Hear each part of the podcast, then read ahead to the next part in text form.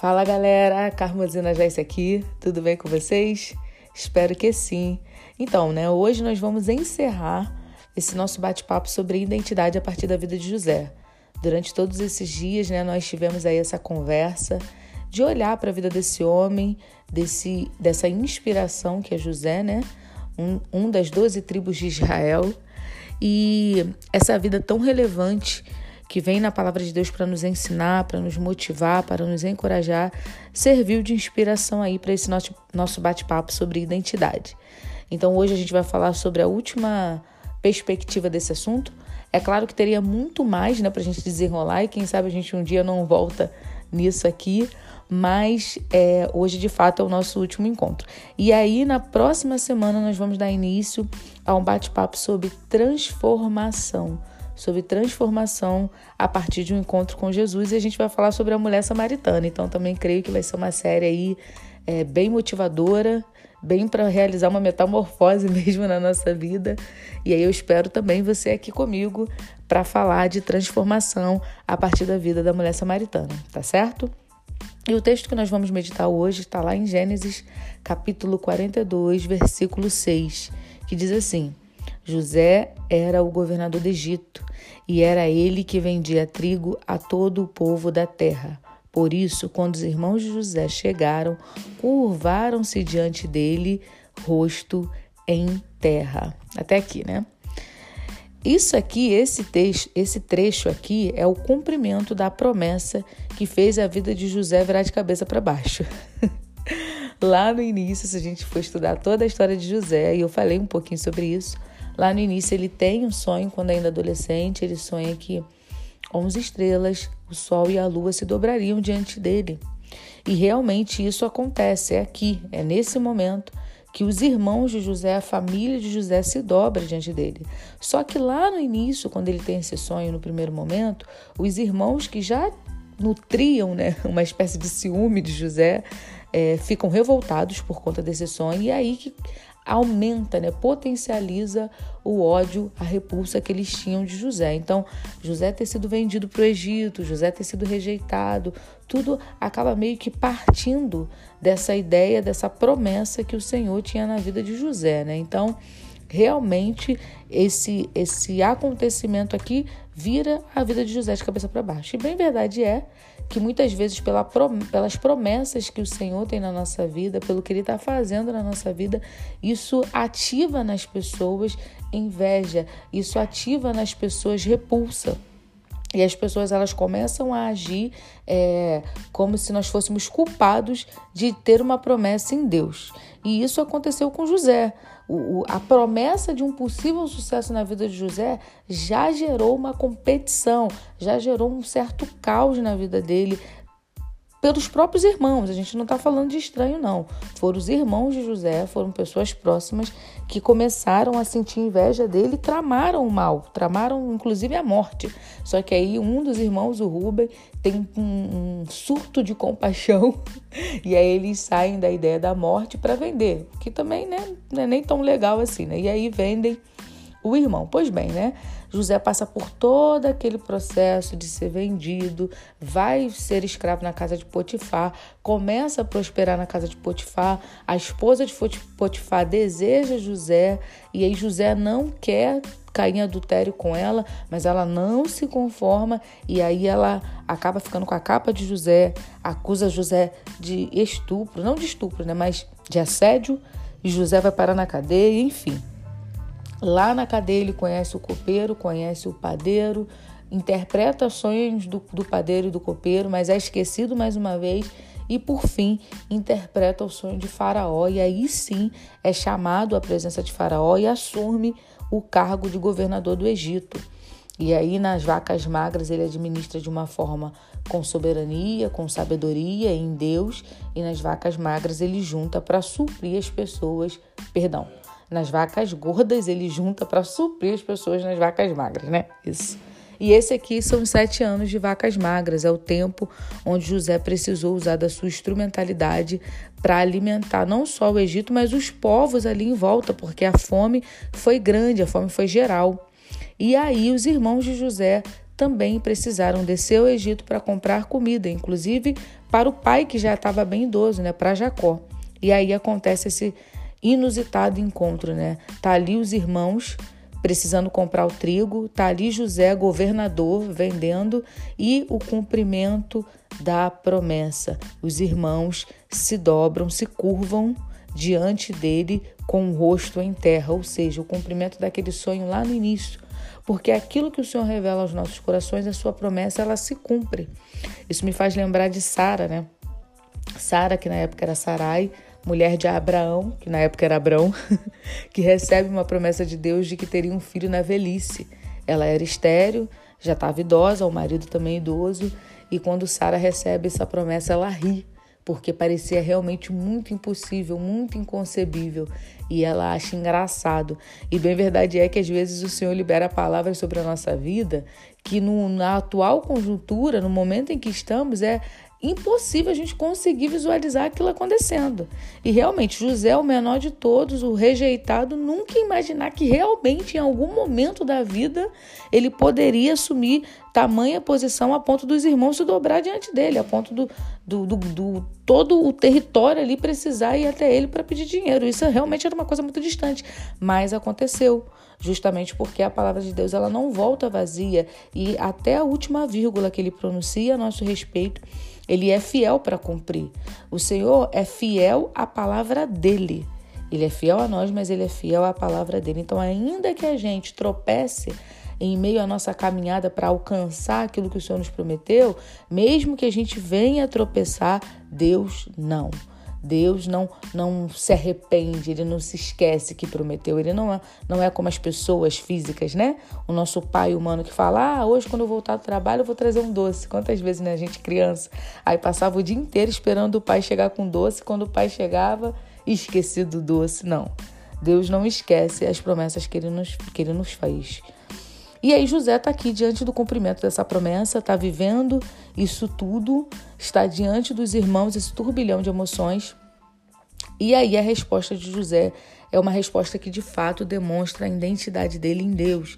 Ele é, não só alimenta o povo, como alimenta os irmãos que o venderam, que causaram tanto sofrimento na vida dele, e ele ali ainda traz os irmãos depois da terra para o Egito, honra os irmãos, honra o pai e não se vinga, né? Tudo isso José consegue fazer com muita excelência, né? Ele libera ali automaticamente o perdão e ainda faz uma, uma das declarações mais bonitas da Bíblia, né? Ele disse: Foi para esse propósito que tudo isso aconteceu.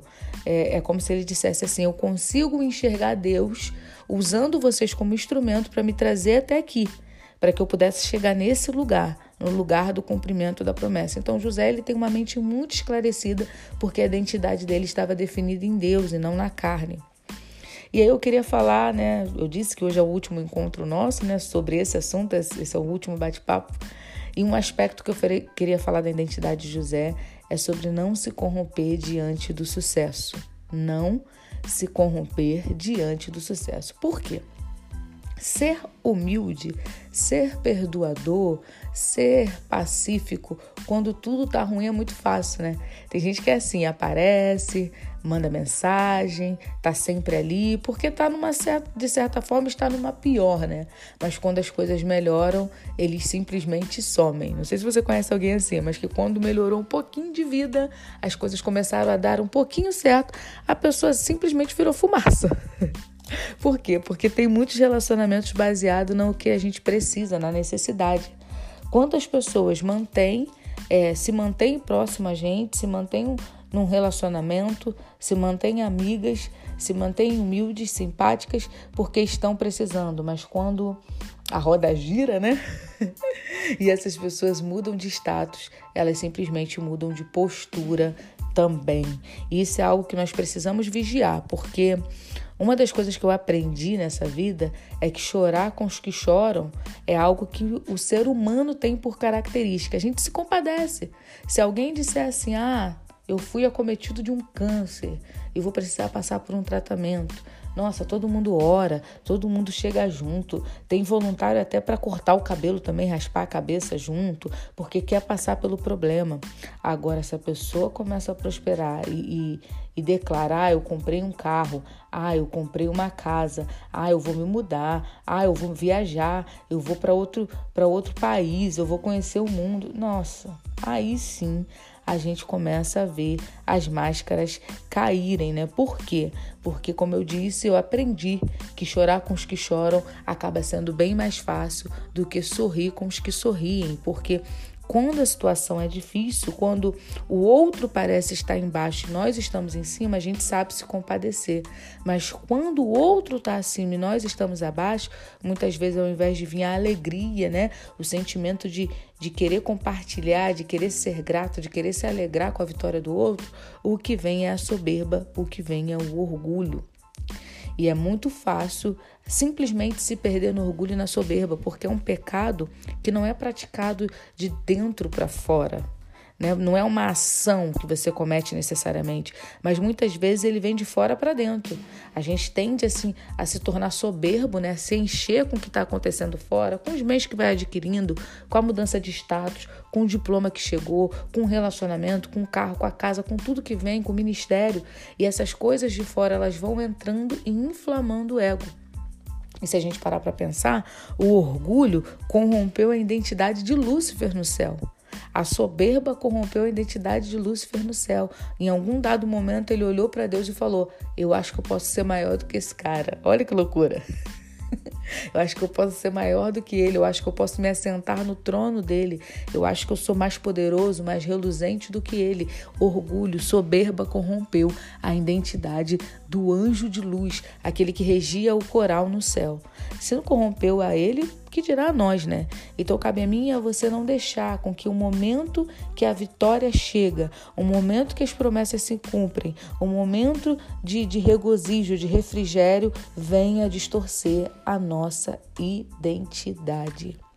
A Bíblia diz lá em Provérbios, Provérbios 16, capítulo 16, versículo 18, o seguinte: O orgulho vem antes da destruição, o espírito altivo antes da queda. Com certeza você conhece a versão da Almeida Revista Corrigida, né, que é, é a versão mais famosa para esse versículo, que diz assim: A soberba precede a ruína e a altivez do espírito precede a queda. E isso é uma verdade. O grande problema é que quanto mais alto nós vamos, maior é o tombo. E José, no momento de da virada, no momento da guinada na vida, ele não teve a sua identidade corrompida. Hoje em dia, essa cultura de se tornar de certa forma altivo no meio da vitória, ela tá tão entranhada que tem até música sobre isso, né? A gente brincou durante muito tempo, quem te viu passar na prova não te ajudou, quando vê você na benção vai se arrepender. Tem uma outra que diz que a roda gigante vai girar, quem estava em cima vai para baixo, quem vai para baixo vai para cima, enfim. São discursos, né? Pequenos discursos, pequenas sementes que vão sendo lançadas no solo e que vai construindo dentro da gente um, uma, uma possibilidade de considerar a soberba algo normal, de considerar a altivez algo de característica humana. É diferente da gente se sentir, como que eu posso dizer, orgulhoso, né? feliz, por exemplo, uma mãe quando vê um filho fazer algo com excelência, ela fica orgulhosa, ela fica feliz. É diferente de querer usar a vitória que Deus nos deu, o cumprimento da promessa para se sobressair em relação ao outro, para pisar no outro, para tirar uma onda com o outro, né? Então, o cumprimento da promessa pode fazer com que a minha sua identidade seja corrompida. Mas a de José não foi. Mesmo quando ele estava no auge, ali, vivendo as promessas de Deus, ele não mudou. Eu não sei se você já teve essa experiência ou se você ainda está esperando no Senhor, mas pelo menos em alguma área da tua vida eu imagino que você já tenha vivido isso. Quando você se percebe no centro da vontade de Deus a respeito daquilo que ele pronunciou ao seu respeito. Meu Deus do céu, uma sensação maravilhosa. Não sei se você viveu isso em relação à profissão, em relação ao trabalho, em relação a estudo, em relação a, de repente, ministério. Mas eu me lembro que no meu casamento, ali no momento que eu cheguei no altar e olhei nos olhos de Wesley, eu percebi que tantas palavras que Deus tinha pronunciado a nosso respeito estavam se cumprindo naquele exato momento. E essa é uma das melhores sensações que o ser humano pode experimentar: o contentamento, a satisfação de perceber que está no centro da vontade de Deus, que aquilo que ele pronunciou a nosso respeito está se cumprindo. Aleluia! Isso é maravilhoso. Mas isso não pode ser instrumento de fazer com que a soberba entre no nosso coração, porque de fato a soberba ela precede a ruína e a altivez a queda. Então que a nossa identidade não seja corrompida pelas vitórias que o Senhor tem para nós, porque é muito fácil ser humilde, ser bonzinho, ser tranquilinho quando está na luta. Na prova todo mundo é humilde, na prova todo mundo é, é, é tranquilo, na prova todo mundo tem por isso por característica, né? Mas quando vem a dificuldade, quando vem a, os problemas, né? Aí sim que nós precisamos manter a nossa identidade intacta, sem se deixar ser corrompido, sem se deixar abalar, tá certo? E José foi mais uma vez exemplo de integridade na identidade. E é por isso que nós olhamos para ele, né, durante todo esse tempo, para a vida dele, durante toda essa nossa trajetória. E eu quero que você guarde isso no seu coração, né? Que a gente mantenha a modéstia, que a gente mantenha a singeleza, né, de coração, de espírito, sempre. Não só quando nós estamos por baixo, não só quando estamos numa situação de cadeias da vida, né, de dificuldades, limitações da vida. Mas se o que Deus tem para nós são, é uma posição alta de governo, que a gente chegue lá e o nosso coração não se corrompa. A Bíblia fala que o Senhor não acende uma candeia para botar debaixo da mesa, né? O que, que esse texto está dizendo? Não tem por que acender uma luz e esconder. Se uma luz foi acesa, ela é colocada no ponto mais alto da casa para que ilumine a todos. Está falando de nós. O Senhor não tem prazer em nos acender e nos esconder. Se Ele nos acende, Ele vai nos colocar numa posição de destaque. Mas você já reparou que você não consegue muito tempo contemplar a luz? A luz ela é eficiente, ela é eficaz, ela ilumina o ambiente que você está. E por causa da luz você se encontra, você não tropeça, você pode ver tudo que está acontecendo. Mas contemplar a luz é algo que eu e você não conseguimos fazer por muito tempo. Embaça a nossa vista. E assim somos nós. Quando o Senhor nos acende, nos coloca numa posição elevada, é para que a gente seja instrumento para o outro, para que a gente facilite a vida do outro, para que a gente facilite a visão do outro, e não para que o outro nos contemple. José estava governando para que todo aquele povo, inclusive os seus próprios irmãos que venderam, pudesse comer e beber, serem sustentados no tempo da dificuldade. Ele não foi levantado para ser contemplado, para ser venerado. Ele foi levantado para sustentar um povo em meia dificuldade. E a soberba não corrompeu a identidade de José. Que seja assim na minha e na sua vida. Se Deus vier nos levantar nessa trajetória, que isso não venha corromper a nossa identidade, mas que a gente é, se mantenha na simplicidade quando por baixo e na simplicidade quando por cima da carne seca. Vocês lembram disso, gente? Minha mãe falava isso, por cima da carne seca. Enfim, né? Espero que você tenha sido muito edificado nessa nossa trajetória a respeito de José e de identidade. Na semana que vem a gente começa a falar sobre transformação. E para encerrar, eu quero fazer uma oração. Pai, eu quero colocar diante de ti a nossa identidade, a minha e desse meu amigo ou minha amiga que está ouvindo nessa hora. Que a gente possa se manter o mesmo, Senhor. E que as nossas transformações elas sejam para ficar cada vez mais parecido com Cristo não para que a nossa carne se sobressaia, Deus, mas que a nossa identidade possa ser guardada debaixo da sombra do Onipotente, para que a gente não venha ter o coração corrompido. É isso que eu te peço, já te agradeço no nome de Jesus, que vive e reina para sempre. Amém e amém. Um beijo, até a próxima. Tchau, tchau.